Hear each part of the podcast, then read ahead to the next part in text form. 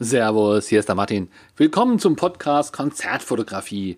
Heute geht es um ein Tool, das ich verwende, um meine Bilder möglichst schnell einzulesen, zu benamsen, zu selektieren und zu verschicken.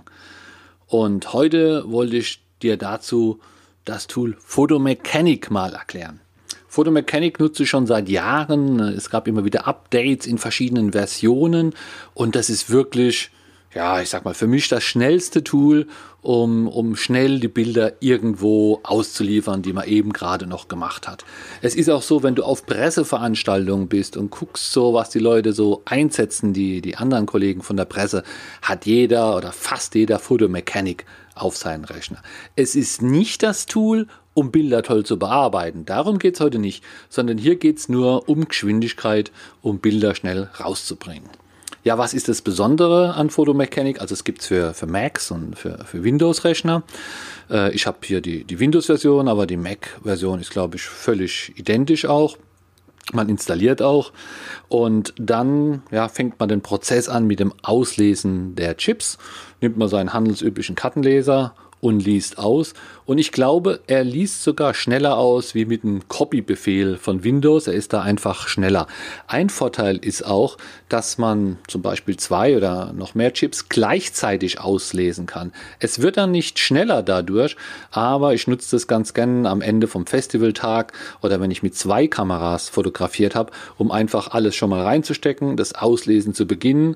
Der Rechner liest dann aus und ich muss nicht dauernd ja, nach zehn Minuten den Chip wechseln, sondern er macht dann einfach alles am Stück und wenn ich dann wieder gucke, sind alle Chips auf einmal ausgelesen.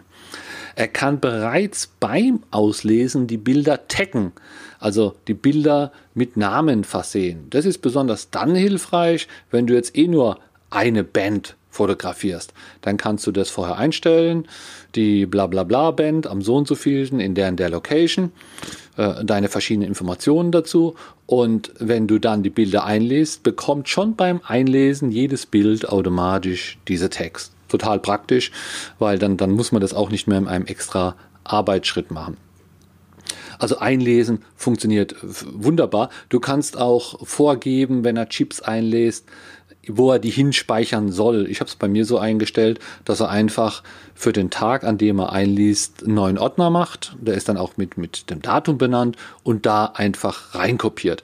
Aber das kannst du ja einstellen, wie du willst. Du kannst auch sagen, er soll nur JPEGs oder RAWs einlesen. Also da gibt's einfach alle Variationen. Aber um es kurz zu machen, wichtig ist hier die Geschwindigkeit und die ist wirklich beim Einlesen schon hoch. Und wenn du da nebenbei oder inklusiv deine Text vergibst, dann ist es natürlich schon mal unschlagbar.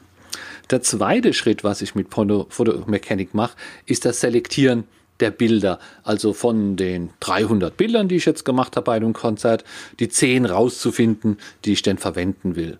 Und dazu kann man mit verschiedenen Methoden arbeiten, Photomechanik. Ich arbeite gern mit den Sternchen. Das heißt, ich gucke die Bilder gern einmal durch und gebe bei allen Bildern, die ich gut finde, einfach ein Sternchen. Für ein Sternchen zu geben, drückt man einfach die Zahl 1 um 0 Sternchen zu geben, wenn man die 1 wieder weghaben will, einfach die 0. Defaultmäßig haben erstmal alle Bilder eine 0. So, dann, ich kann auch damit schon loslegen, während er noch einliest. Macht also auch Sinn, man legt ein, wartet ein paar Minuten, bis die ersten, oder ein paar Sekunden, bis die ersten Bilder da sind, dann kann man sofort äh, anfangen mit dem Auswählen der Bilder. Wenn ich dann die 300 durch bin mit meiner Ein-Stern-Methode, habe ich die vielleicht jetzt eingeschränkt auf 30, 40, je nachdem.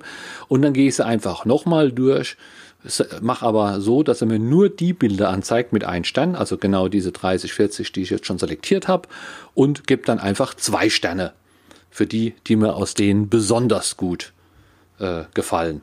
Und so habe ich eine schnelle Methode, um möglichst schnell äh, auf meine auf meine zehn Bilder zu kommen, aber dabei auch alle Bilder zu berücksichtigen.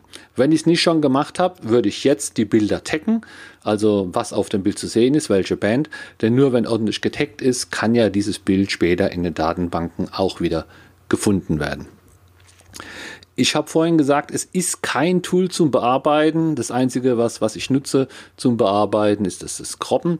Das heißt, man kann hier so ein Quadrat aufziehen, übers Bild legen, um das Bild zu schneiden. Hierzu auch ganz toll, die Bilder werden in Photomechanic irgendwie nicht kaputt gemacht, nicht angefasst.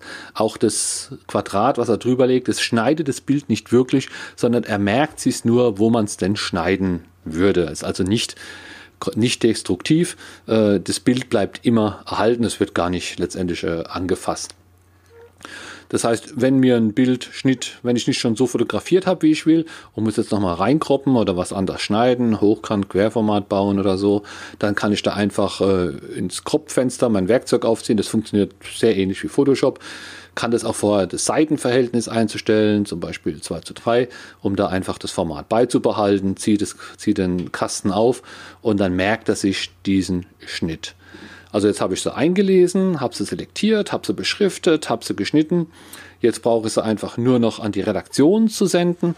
Das kann man vorher auch alles einstellen. Per FTP-Transfer kann man vorher die ganzen Server einstellen und auch die, äh, die ganzen Kennungen schon vorher eingeben, dass ich dann nur noch sagen muss, senden per FTP an, wähle da mein Ziel aus, also hier den Server der Redaktion und dann werden die Bilder dorthin geschickt.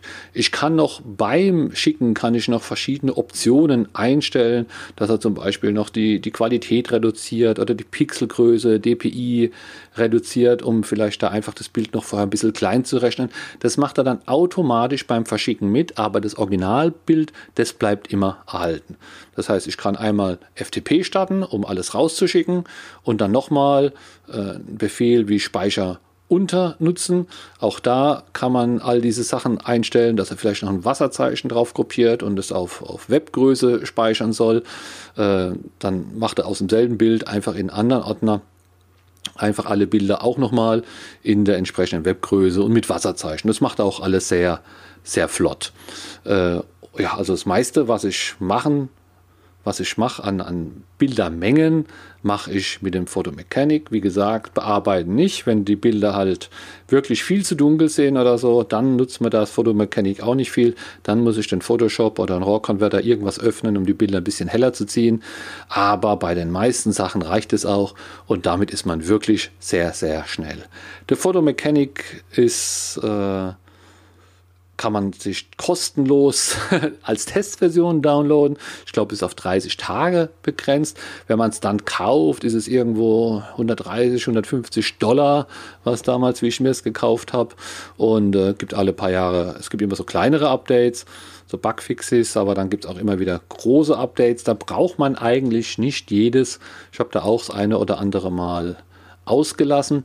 Und äh, zu dem Preis kann man des Photomechanic, glaube ich, auch auf zwei oder drei Rechner, müsst ihr nochmal nachlesen. Ich glaube zwei auf alle Fälle, dass man das auf seinen Desktop und auf sein Notebook zum Beispiel installiert, um da einfach überall dieses Programm zu haben. Es geht auch um die Urlaubsbilder zu sortieren. Schaut es euch einfach mal an. Photomechanic, Testversion kostet nichts. Und ich habe auch ein Photomechanic Facebook-Forum, sind glaube ich 400, 500 Leute drin. Da dreht sich alles um, um Fragen und Probleme oder Lösungen, die die Anwender zu Phonomechanic haben, ist ein rein deutsches Forum. Bis dann, tschüss. Ich hoffe, diese Episode von meinem Podcast hat dir gut gefallen.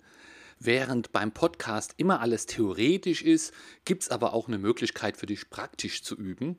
Im April am 26., 27. und 28.04. gebe ich wieder Konzertfotografie-Workshops die finden statt in Losheim. Das ist im Saarland.